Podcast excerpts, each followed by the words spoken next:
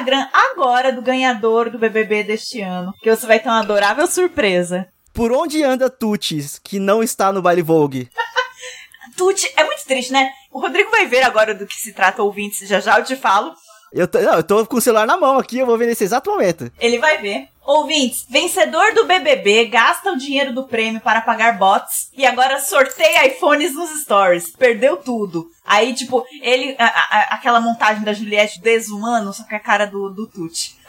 o Rodrigo tá vendo agora. Vai rolar um sorteio no meu aqui, olha aqui, uma galera correndo, foda-se. Seis ganhadores, três iPhones 12. Puta que pariu. Dois iPads 9 e um, um MacBook Air. Isso é triste? E se você quiser participar, ainda tem vagas. Só, só tem 15 vagas. As últimas 15 vagas. Que ódio! Ah! Como esse cara ganhou essa porra, inferno? Bote, bicha, bote!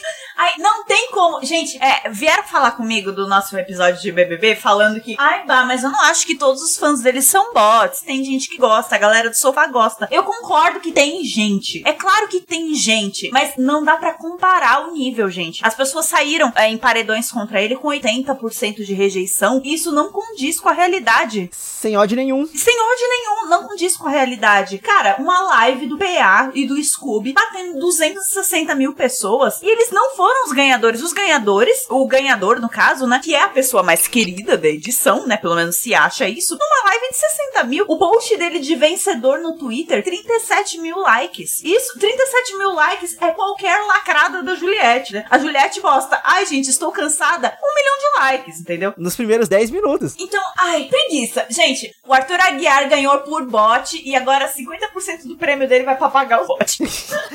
E aí, assim, só pra, só pra parar de falar dessa criatura aqui, mas pra falar bem da outra parte. Juliette vestida de cacto no baile Vogue. Tudo, Tudo PA de tranças. O PA de trança. E com aquela roupa. Você viu a roupa do PA no, no baile Vogue? Sim, saído de Wakanda, gatíssimo. O homem mais bonito desse país. Com toda certeza. E é isso.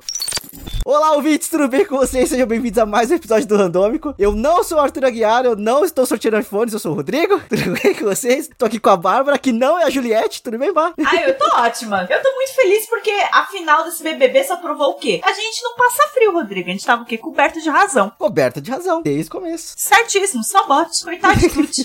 Coitado não. Aliás, o pós dele indo lá pra aquela conversa lá com a Rafa Kalimann e a mulher dele jogando na cara dele que ele ganhou por conta de uma equipe de 50 pessoas, depois falando que ela também demitiu a equipe dele e que ela fez isso e aquilo e o brilho do olhar do cara indo embora. Esse um milhão saiu caro, Rodrigo. Esse um milhão. Ele vendeu a alma ali, assim, é- eu vi esse tweet e eu achei sensacional que a existência dos dois agora após Big Brother é tipo o final de Garota Exemplar. Eles estão juntos, mas a que custo, sabe? Assim, coisas muito erradas estão acontecendo ali, sabe? Ela vira pra ele que nem a Amy, tipo, É. seu cu é meu, caralho.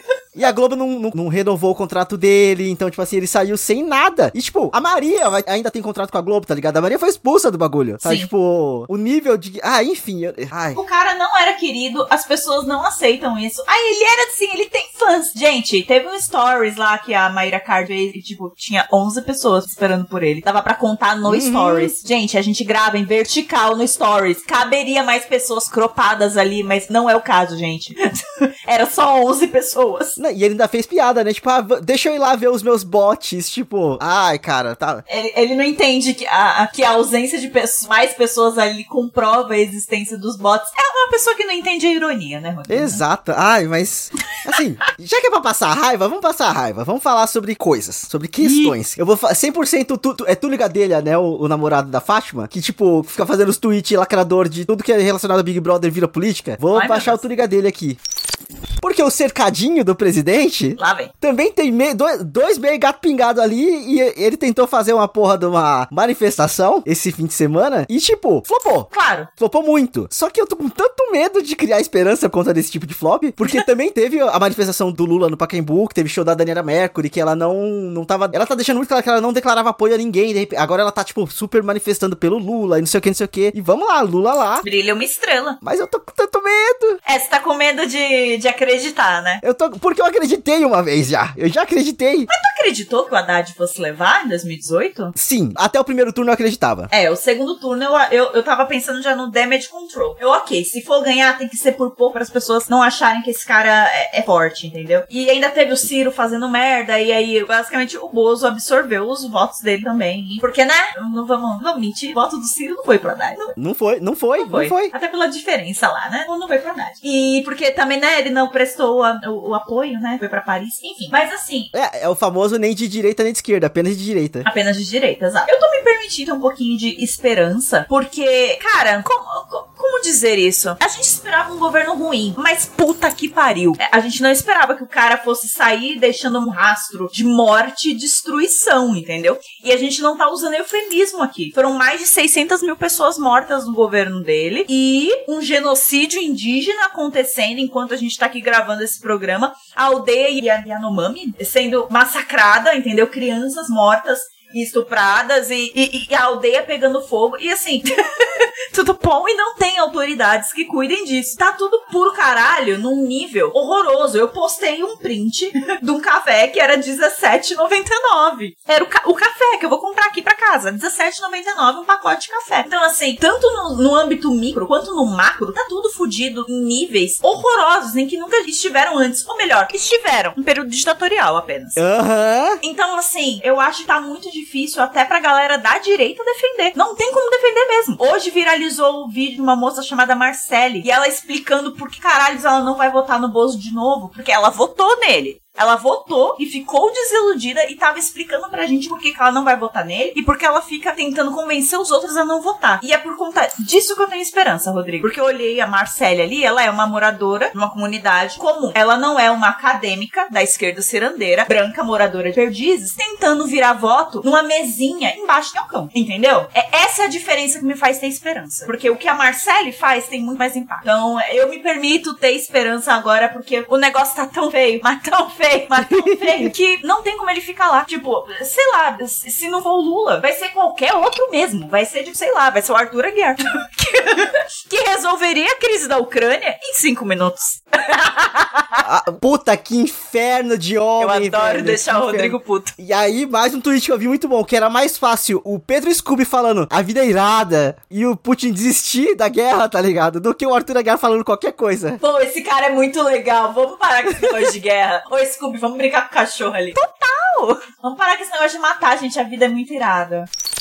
Falando em A Vida Irada, você falou que viu um filme da hora esse fim de semana, não foi? Então, por que que eu tô nesse pensamento meio político também? Eu fui assistir Medida Provisória no cinema, filme do Lázaro Ramos. Eu gostei do filme? Gostei. Eu concordo com ele? Não. E eu saí muito, muito pensando nisso. Tipo assim, eu, eu não, não sei o que é que eu gostei, não sei o que é que eu não gostei. E aí eu cheguei em casa, a primeira coisa que eu fiz foi abrir o Globoplay e assistir o Marighella. Rodrigo foi pro extremo. Eu fui, eu Saiu fui. da ficção distópica pra um caso real. Então, só que a ficção distópica é muito próxima da realidade, o que é, o também é assustador. Em função da ficção distópica. Exato. Tipo, hoje teve um caso de racismo no metrô de São Paulo, tá ligado? Tipo, não sei se você chegou a ver. Ah, uma mulher se fudeu, pelo menos. Graças a Deus. Se fudeu. Isso me dá motivo para acreditar. O povo gritando, prendendo ela no coisa e gritando racista, racista. Isso me dá motivo. Mas a questão inteira é: o Wagner Moura dirigindo Marighella e o Lázaro Ramos dirigindo o Medida Provisória, eles são duas pessoas, dois melhores amigos, cada um da sua, vindo da mesma origem praticamente e chegando em lugares muito longe. Só que o Wagner Moura é um cara branco e o, e o, o Lázaro Ramos é um cara preto. A questão é que a forma com que eles querem falar dos mesmos assuntos é muito diferente e eu acho que eu concordo mais com o Wagner do que com o Lázaro. Só que o Wagner tem muito mais liberdade para falar o que ele quer falar do que o Lázaro tem. Mas ao mesmo tempo, eu acho que o filme do Lázaro cria um paralelo ali que não existe. Um paralelo entre a força, entre a força do oprimido e a força do opressor. Esse paralelo não existe. Eu terminei de ver o filme que eu tava revoltado por conta de uma cena que eles colocaram ali porque aquilo simplesmente não justifica nada. Rodrigo tá quase dando spoiler. Calma, Brasil, calma. Para, para, para, para, para, para, para. É, é, é uma falsa impressão de, de igualdade. É a falsa simetria que usam para justificar atos abomináveis, né? Então, que tipo... usam para comparar o Bolsonaro com o Lula. Sim, beijo, Folha de São Paulo e Estadão. Uma, uma escolha muito difícil, é o caralho, tá ligado? Tipo assim, ainda mais agora, nesse outro momento, assim, não, eles não são iguais. E eles não são faces diferentes da mesma moeda. Não são. Enfim, assim, a questão inteira é essa. Eu saí com gosto agridoce do Vidida, e aí eu fiquei feliz vendo o o, o, o Marighella e os caras tacando fogo e matando gente pra caralho. Ok, agora, vamos lá. Chega do Rodrigo falando, porque senão ele vai dar spoiler do filme. eu tô vendo, o olho dele, ele tá com crazy eyes. Ele vai falar. Então eu vou cortar ele aqui. Vamos lá. Eu sou uma pessoa que viu Marighella, mas não viu o Medida Provisória. Então eu vou dar minha opinião baseada nisso. E no que eu sei dos dois caras, eu sou muito fã dos dois. Inclusive aqui eu já indico, inclusive, o Mano a Mano, lá da primeira temporada, com a Thaís Araújo e o Lázaro Ramos. E também indico, indico com o Wagner Moura, que ele, que ele dirigiu o Mano Brown como Marighella nos primeiros testes de elenco que tiveram, né? Porque, pra quem não sabe, né? Afinal, estamos aqui numa plataforma de áudio. O Mano Brown é a cara do Carlos Marighella. É, é assustadoramente igual.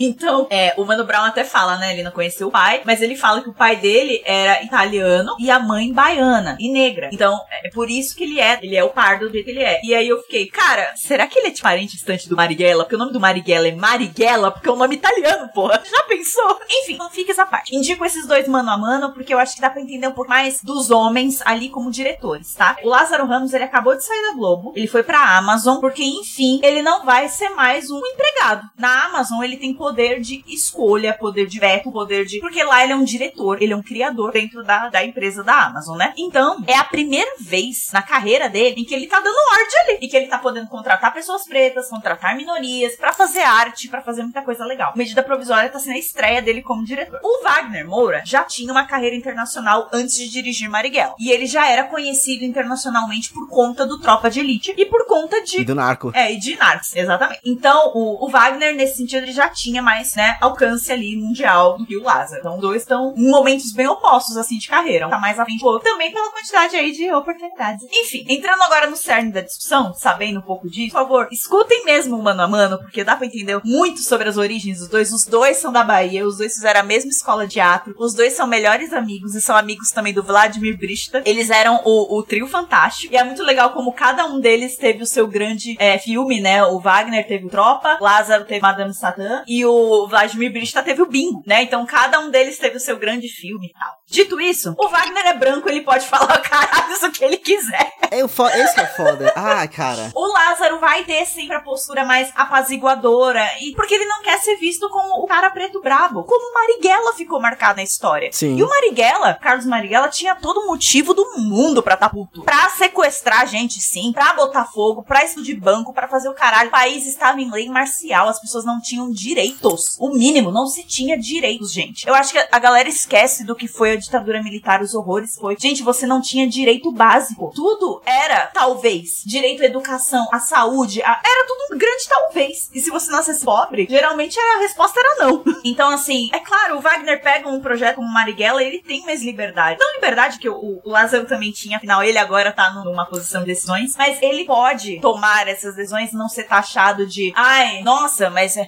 que agressivo. Ai, mas inclusive Marighella foi meio taxado como um filme quase fantástico. Assim. Falaram que, ai, não era assim. Ai, porque o Carlos Marighella, ele era um grande pensador. Com certeza, mas ele também explodiu umas paradas. Não vamos, não vamos negar isso. E o Lázaro, eu entendo que ele tá nessa posição de não parecer um cara preto, nervoso, bravo e etc. Porque é só. A, a sociedade funciona. E digo mais, tem outra pessoa que foi é, muito criticada recentemente por uma postura parecida. O DG no BBB. Eu pensei nele quando você falava. ele tinha todo o motivo do mundo para mandar o Arthur Aguiar tomar no cu muitas vezes. E não mandou.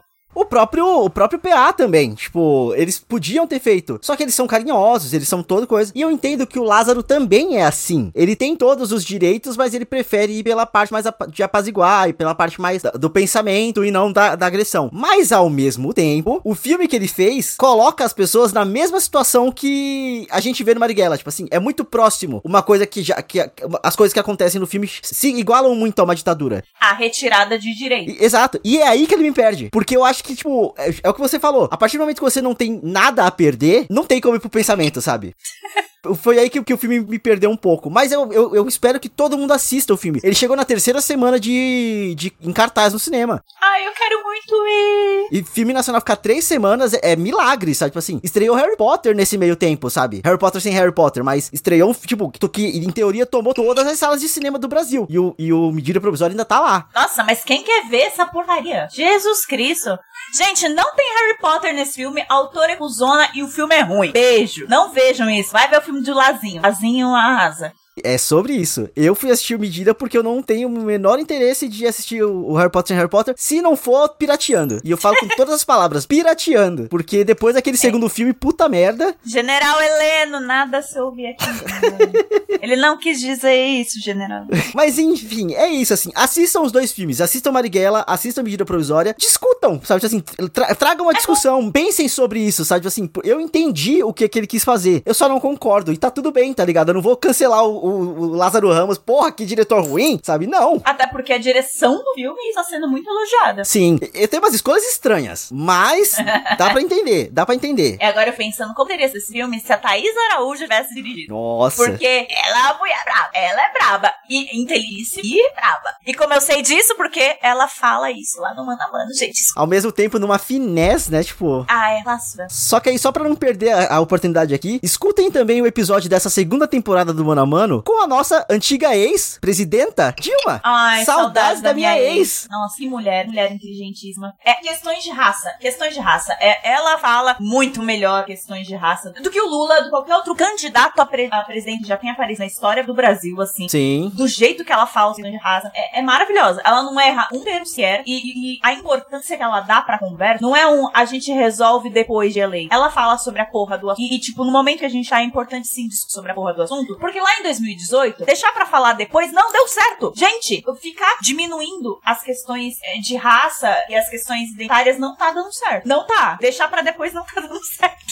Temos um exemplo, 2018. Então, assim, é, a Dilma falando, é, cara, aquece meu coração. Ela, ela falou uma coisa que mexeu comigo, que ela falou: as questões de raça Brasil, elas são consequência dos nossos 300 anos de escravidão. Não tem como ignorar o fato da nossa elite ser completamente insensível ao sofrimento do povo é porque o povo abaixo dela, por muitos anos, por muitas gerações, eram serviçais sem direitos. Eles não eram seres humanos. Então, se você tira a humanidade dessas pessoas, você não tem dó mesmo, não tem pena, não tem nenhum tipo de empatia pelo outro, não tem mesmo. Então, ela estava respondendo, né, uma pergunta do Brown, que era como que as pessoas não se dignam com, a, com tal violência e com o que tá rolando no Brasil? Ela fala, porque a elite é insensível. E o povo, como vê violência o tempo todo, como a violência faz parte da nossa memória genética, basicamente, anestesia. A gente não, não fica mais impactado em pular pessoas na rua, dormir na rua. Isso não impacta mais. Um outro ponto que eu acho que ela fala de uma forma muito assertiva também é as comparações das, das torturas do período ditatorial com as torturas que eram feitas na época da escravidão, porque é exatamente a mesma coisa. A mesma coisa. A polícia só evoluiu, né? Os métodos não mudaram, eles só passaram pra frente. E quem tava batendo continua sendo a mesma pessoa. É, o Estado, cara. Aqui a polícia não serve e protege, tá ligado? Aqui a polícia é objeto Estado para proteção do, do Estado. Ela não tá aqui pra te proteger. E da elite. É, às vezes até nem da elite, que até a elite leva, viu?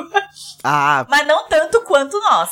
Como a gente tá militoso hoje. Gostei. Militei toda. Nem parece que eu tava me isso pra festa esse fim de semana. Enfim. E aí, assim, é, beleza, militamos horrores, consumam os conteúdos que a gente falou, mas eu quero trazer só um, um, um, breve comentário aqui de que há muito tempo a gente já fala que a gente gosta da fofoquinha. Graças a Deus. A fofoca é legal. Leila Germano, obrigado por divulgar a palavra da fofoca. Mas no dia desta gravação, eu me percebi num, num, outro, num outro patamar de fofoqueiro, que foi graças à ajuda dessa que vos fala, que é a Bárbara, que era basicamente comemorando aniversário de fofoca. Assim, sabendo exatamente o que estava acontecendo por conta da data da fofoca, sabe? Eu tenho memória boa. Eu não vou ser punida, entendeu? ou, ou, exposta por ter uma memória boa. A fofoca veio bater, fazendo aniversário assim, a gente pegou no ar e lembrou. Eu achei isso incrível, incrível, assim, sabe? Ai, Brasil, eu lamento, ouvintes, a gente não vai dar mais detalhes do que isso. É só, só aconteceu e foi ótimo.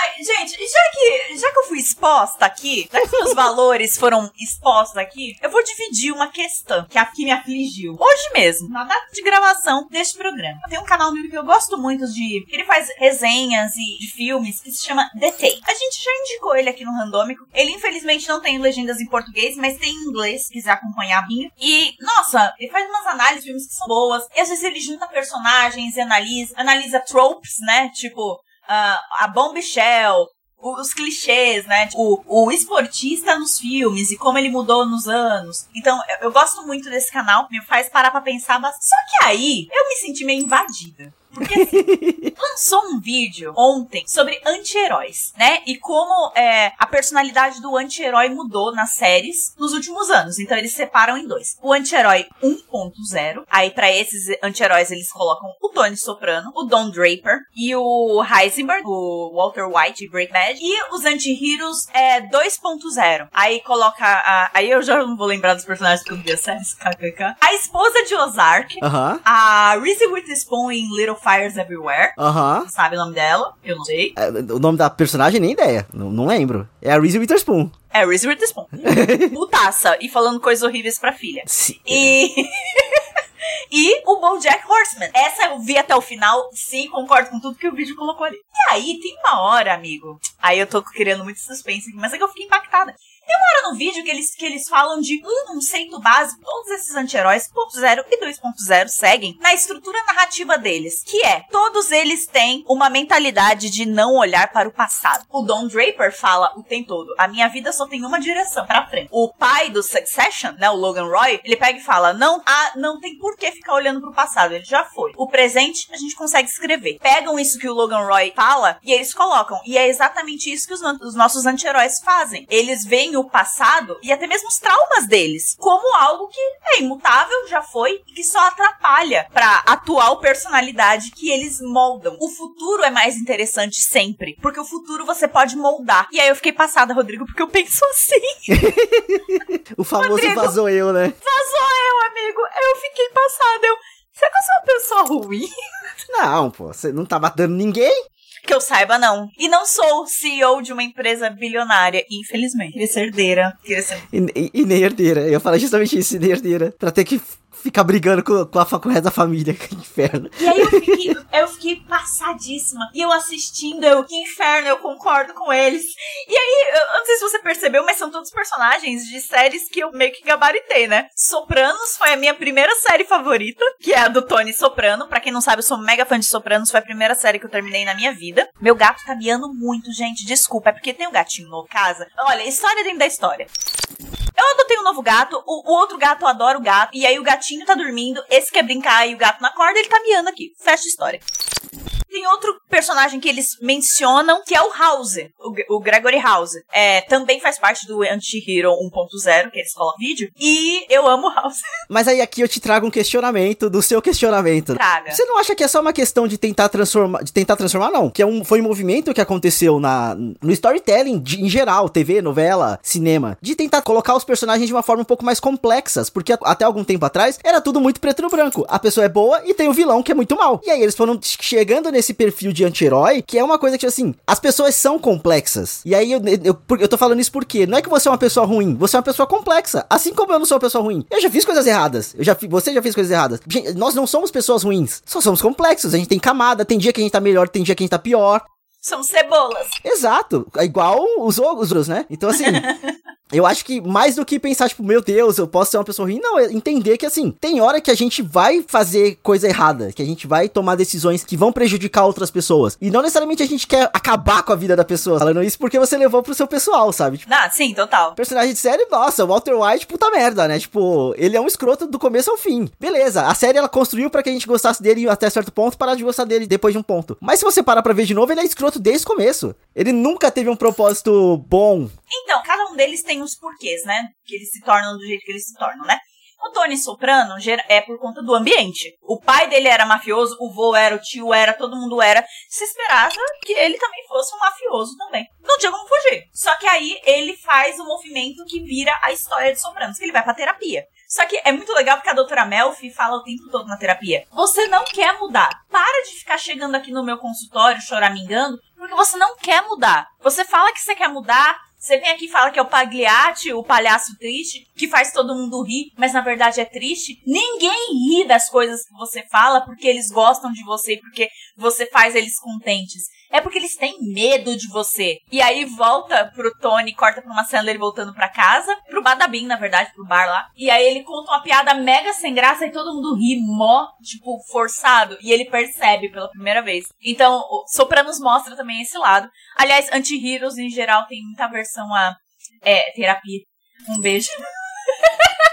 Na verdade, a autorreflexão. Eles não param pra pensar muito nos atos deles. Eles se culpabilizam muito, tipo, ai, woe is me, ai, por que eu, Jesus? E eles não assumem responsabilidade pelos atos deles, né, geralmente. Isso muda um pouquinho no 2.0. Os 2.0 eles admitem, mas eles só não mudam. tipo o BoJack Horseman.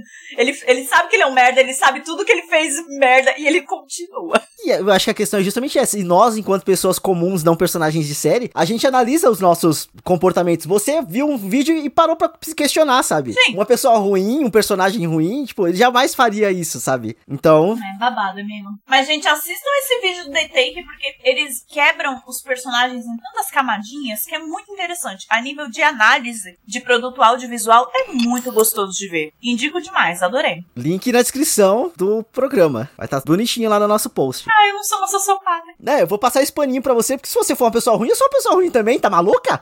Eu não posso deixar você ser uma pessoa ruim. Que isso? É mesmo? Olha que filho da puta. Eu achei que você gostasse de mim. Olha, é porque a gente é igual. Eu não posso ser uma sociopata. Hum.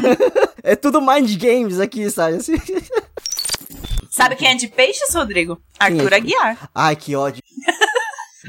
Ai, cara, é nesse momento que eu decreto que signos não funcionam. Era mais fácil o Pedro Scooby ser de peixes do que o Arthur. Aí você me fala que o, que o Pedro Scooby também é, e eu falo, puta, fudeu, sabe? Não, acho que não. Não, vamos ver agora. Pedro Scooby signo. Leonino, Leonino, Leonino. o Pedro. Scooby? Leonino. Gente, o Arthur faria sentido ser Leonina. Ó, 10 de agosto de 88. É, total Leonino, de segundo campeonato, mulher. Adoro que as pesquisas relacionadas são qual é o signo da Luana Piovani? Ah, Ela é virginiana, é claro, surtada do jeito que ela é, ela tem que ser, né? Mas já, já que eu falei do, do baile Vogue no começo, agora eu vou falar do Met Gala. Pegaram o lookinho da, da Anitta, Tava maravilhoso. um vestido roxo com umas pérolas, e aí pegaram aquela personagem do, do Paulo Gustavo, que é uma véia fumante, que ela usou a roupa roxa e um colar de pérolas, tá ligado? Tadinha da Anira. Foi tão boa nesse, nesse Met Gala. Não, ela se ateve ao tema, né? Porque puta que pariu. Quem foi que vestiu Emma Stone esse ano? A FIA me faz cruela pra ir de camisola no Met Gala? Não vi. Pô, pessoal, a mina do Bridgerton, minha filha, você faz uma série que é, que é o tema do negócio. Rouba um vestido, você deve ter 500. Não, vai com a camisola preta. Gente, tem que acabar essa era do eu quero ser sexy o tempo todo. Amigas, isso não é empoderamento. Isso é só você usando uma camisola. Por favor, tem que acabar o empoderamento. Tem que acabar essa era do, da celebridade preguiçosa. Se quer ser celebridade, você vai ter que trabalhar por isso, caralho, sabe? Vai ter que ficar igual a. Qual é o nome da menina? É a. Que ela foi com um vestido que ele mudava de cor no meio do, do rolê, sabe? Tipo assim, que ela Blake Lively. A Blake, exatamente, a mulher do, do anti-herói Ryan Reynolds. ela foi com o vestido que era de um jeito, ela teve que parar, teve, uma equipe teve que entrar pra girar o vestido dela e mudar a cor. E é isso, é trabalho, é empenho. sabe? Você tem que manter Sim. seu status de celebridade por trabalho e empenho. E não por fazer nada. Inclusive, as Kardashians foram horrorosas. Por quê? Porque o Kanye não veste mais nela. Nossa, faz sentido. Não, a Kim, é, ela foi a mais esperta, né? Ela pegou o vestido da Marilyn Monroe de um museu e usou. E, tipo, ela tava linda. E, e um tanto dentro do tema, já que a Marilyn é Hollywood, né? É clássico, glamour e tal, ok. Mas assim, achei meio off do mesmo jeito, sabe? Eu entendo aonde ela foi ali na interpretação pra ficar dentro, mas eu discordo. Eu achei que era outro vestido muito simples, perto do que as outras pessoas estavam vestindo. Cara, depois que a Blake Lively entrou, todo o resto ficou meio me, me. O Shawn Mendes foi com uma roupa da hora, meio príncipe encantado, foi maravilhoso. Shawn Mendes. Ah, eu vi, eu gostei da roupa dele, ele tava bem vestido esse ano. Ele foi, ele não foi com uma com a regata. Esse menino sempre vai com as roupas meio acordei, fui na Ering e, e fui no Met Gala. Dessa vez ele foi bonitinho. É porque agora ele não namora mais a Camila, né? Rodrigo vai sempre pra fofoca, adoro. Não, agora, eu, acho- agora eu acho que ele tem que se esforçar um pouco mais, sabe? Tipo, antes, porque antes o, o buzz dos dois estarem juntos já era o bastante pra fazer Fato, ele os ser. boy, quando vai pro Met Gala com as mina, eles vão tudo de terno. Sim. Eles não se esforçam. O único que se esforçava era o Kanye. E aí, eu vou trazer pro, pro baile da Vogue de novo pra falar que o Brasil fez melhor, que vestido em homenagem foi a Flávia Alessandra com vestido em homenagem a Abby, que ficou muito foda. Ai, foi muito foda. foda. Brasilidade. Brasilidade. Brasilidade. E aí, sobre o homem indo de, de qualquer jeito, Pedro Scooby foi de Havaiana. E não tem nada mais Brasil do que o Havaiana no pé, cara. Sim, de verdade. estava dentro do tema. Esse homem, ai, ele- gente, eu acho que ele se finge idiota, não é possível. Ele se finge burro. É, Ele é muito esperto. Ele foi confortável, maravilhoso, dentro do tema, convidadíssimo. Beijo, Arthur Aguiar. E é sobre isso, entendeu? Não certos, certos participantes do BBB que vão com marca americana e vão basicamente com um body Nossa. pro baile da Vogue. Nossa, Jade, Jade Picon, Jade Picon, minha amiga, melhore. Você não tá indo pra uma festa fazer presença VIP, amada. É o baile da Vogue. Vamos lá, se esforça um pouquinho. Dá pra ver que você não se esforça por muita coisa. Mas, por favor, vai. Pelo menos pelo close, porque rendeu umas fotos horrorosas. I'm sorry. Agora a roupa da Jessie. Cara, a roupa da Jessie foi uma coisa sensacional. A, a Lina tava maravilhosa, mas eu acho que foi uma roupa mais bonita que a da Lina. A Lina foi de preto, né? Foi. Mas tinha todas umas plumas, todo um negócio. foi de luto pelo Brasil. Não, mas você viu a Natália aqui? a Natália com a mesma roupa da Pepita. Com a roupa da Pepita, eu vi. E aí as duas tiraram foto juntas. Não tem rivalidade. É, mas deviam tá querendo matar a outra. Rodrigo, vamos, vamos para as dicas. Vamos para as diquinhas. Eu, eu acho que eu tenho uma diquinha super no tema aqui, entendeu? E vou chamar a diquinha porque os meus gatos. preci- Eu preciso terminar de gravar logo. Porque os meus gatos. Meu Deus. Socorro. A minha diquinha, Brasil, juntando aí com o tema de Met Gala, de Kim Kardashian, eles estão se matando. é. O seriado, o reality, na verdade, The Kardashians. Disponível no Star Plus, ok? Por enquanto só tem três episódios no Star Plus Brasil, mas dá seu jeito, dá seus pulos que na internet tem mais. E assim, gente, é o seriado das Kardashians, é o reality novo delas, acompanhando aí o pós-Keeping Up the Kardashians. Mas eu já aviso aqui que as Kardashians têm muito mais controle nesse reality, tá? Então, ao mesmo tempo que ele é muito melhor filmado, ele é um reality bonito de se assistir, porque o Keeping Up era meio nas coxas, né? Esse é mais bonito de se ver, mais bem feito, dá pra ver que tem um tempinho ali pensado pra fazer as coisas. Os episódios meio que tem uma temática. Eu sinto falta da farofa. Eu sinto falta de uma farofinha, porque fica tudo muito no close. Eu acho que agora tá rolando muito mais frase de efeito e olhadas pra câmera e uma parada meio, sabe, que o Keeping Up with the Kardashians não tinha, ele era mais orgânico. Cadê a farofa? Cadê elas tretando, com, jogando bolsa na cara da outra? Cadê, entendeu? Eu, eu tô sentindo um pouco de falta disso, mas ver os close e ver as fofocas é muito bom. Meus gatos estão se matando. Então, tipo, o primeiro episódio fala muito do divórcio da Kim e do Kanye, entendeu? Fala muito do, do relacionamento da Courtney com o baterista do Blink, que também se chama Travis, e, e aí é Travis e Travis, porque o da Kylie é Travis também, essas mulheres podiam pegar uns machos com nome diferente. E é isso, Brasil. Então, The Kardashians, Star Plus, muito babado, entendeu? Se você tá ouvindo o Randômico agora e fica, mas Bárbara, eu nem conheço as Kardashian, pra que que eu vou assistir? Assiste, mulher. Assiste, homem. Assista a pessoa. Por quê? Cara, você fica por dentro de absolutamente tudo no mundo do, do entertainment. Porque eu vou te falar, todo grande babado e toda grande tendência atual são elas que ditam.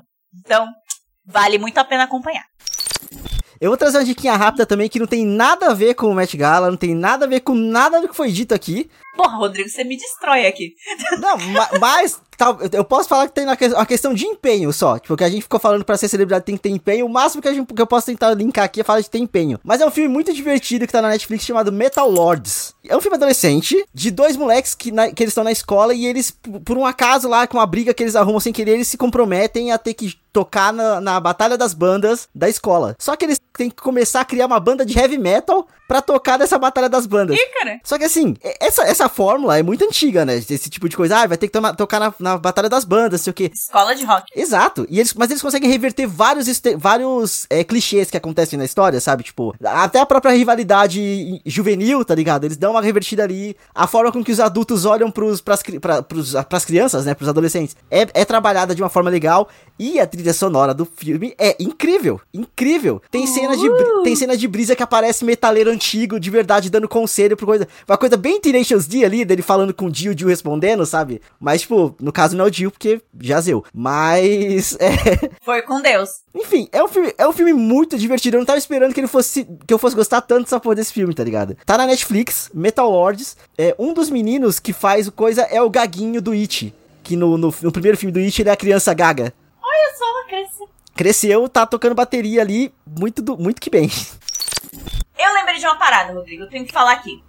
Você falou do menino, do gago que cresceu, que tá nesse filme. Vamos lá. Outra pessoinha que cresceu foi o Jojen Reed do Game of Thrones.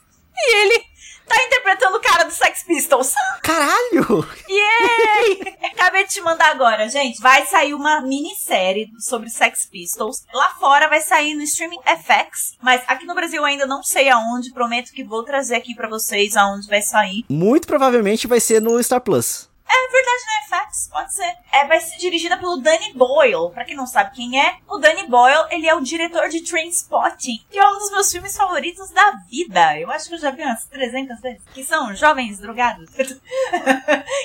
na, na, na, na, nas Inglaterra.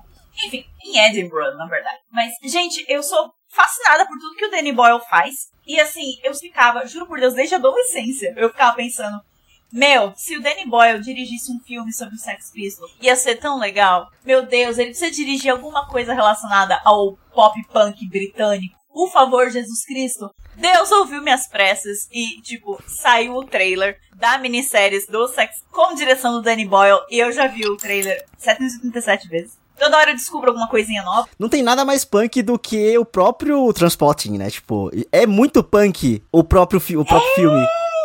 Ai, é um dos meus filmes favoritos da vida. Eu amo demais aquele filme. É, é sobre isso, Brasil. Então, eu não sei se isso é uma diquinha, mas vejam pelo menos o trailer. Vejam se vocês se interessarem. É o famoso vem aí. Vem aí demais e eu, nossa, eu adoro tudo que é ali anos 70 e 80 na, na Inglaterra.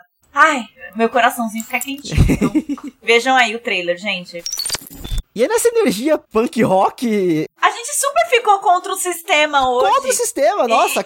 E, e, e terminamos punk, olha é, que E vão queimar coisa mesmo. No future. Vamos votar certo na eleição. Pode convencer seus amiguinhos no grito, mas faça eles votar certo. Ouvintes, muito obrigado pra quem chegou até aqui. É, espero que vocês tenham gostado desse episódio. Lembra de compartilhar com seus amigos. Estamos, estamos no Twitter pelo arroba randômico e no Instagram pelo arroba randômico underline. Tem o nosso sitezinho bonitinho lá que é o randômico.com.br. Todas as diquinhas que foram várias desse episódio para compensar os dois do episódio passado vão estar bonitinho lá listado no post, então é só procurar o seu deleite e consumam os materiais que a gente falou que só teve, hoje só teve coisa boa e vocês não vão se arrepender. Hoje teve diquinha maravilhosa, gente. Brasil. Hoje foi tudo de bom. Muda Brasil.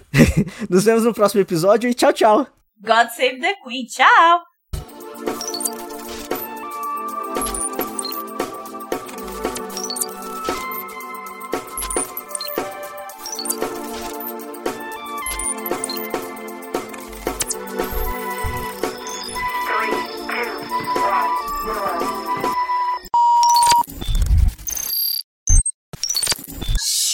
Antônio, cala a boca. Eu tô, eu tô divana aqui.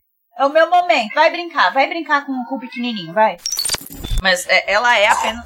Ai, meu Deus, é gato. Tá difícil hoje. Acabou, acabou. Ela falou fechar. Meu... Fechar. Vai, pode levar o cérebro, tchau. General Helena! Meu Deus, os meus gatos estão. Esse negócio de ter três gatos é, é, é grave. É, é difícil. É, é, que enquanto um tá, tá enchendo o saco que o gatinho só vive, que é o Chaplin, o Chaplin fica fazendo barulho horrível. Aí o gatinho caga pra ele, uhum. o gatinho fica destruindo a casa, aí o Pepe fica atrás dele, e meu irmão mais velho, tipo, para de destruir as coisas, mano. Volta aqui. Enfim, aí fica essa ameação. Eles estão brincando de pega-pega. Hum. Aí eles estão destruindo. Enfim. Eu preciso comentar uma coisa. Comente. Eu esqueci. Mas eu tenho que comentar. Ai, meu Deus, mas primeiro eu preciso lembrar quem é, quem é aquele menino. Qual menino? Eu, eu vou lembrar e eu vou te mandar.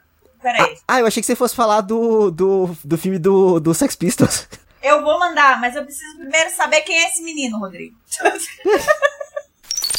Lembrando sempre que nós estamos, lembrando sempre que estamos no Instagram e no Twitter como pelo, calma, travei. Não travou, não. Momento, não, não, travei minha cabeça, momento Pedro Scooby. Ah, é... tá. Tchau.